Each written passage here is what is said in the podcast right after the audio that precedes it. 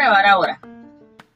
Cuando ella empieza a grabar, aquí automáticamente empieza un contador. Ese contador nos indica cuántos minutos o cuántos segundos yo ya llevo grabando, ¿sí? Para de pronto tenerlo en cuenta que no debe ser menor de 3 minutos y que no debo pasarme de 15 tampoco, ¿sí? Entonces, en ese momento en que yo vea que yo ya terminé de grabar, yo le voy a dar aquí clic en ese que se me volvió negro. Le voy a dar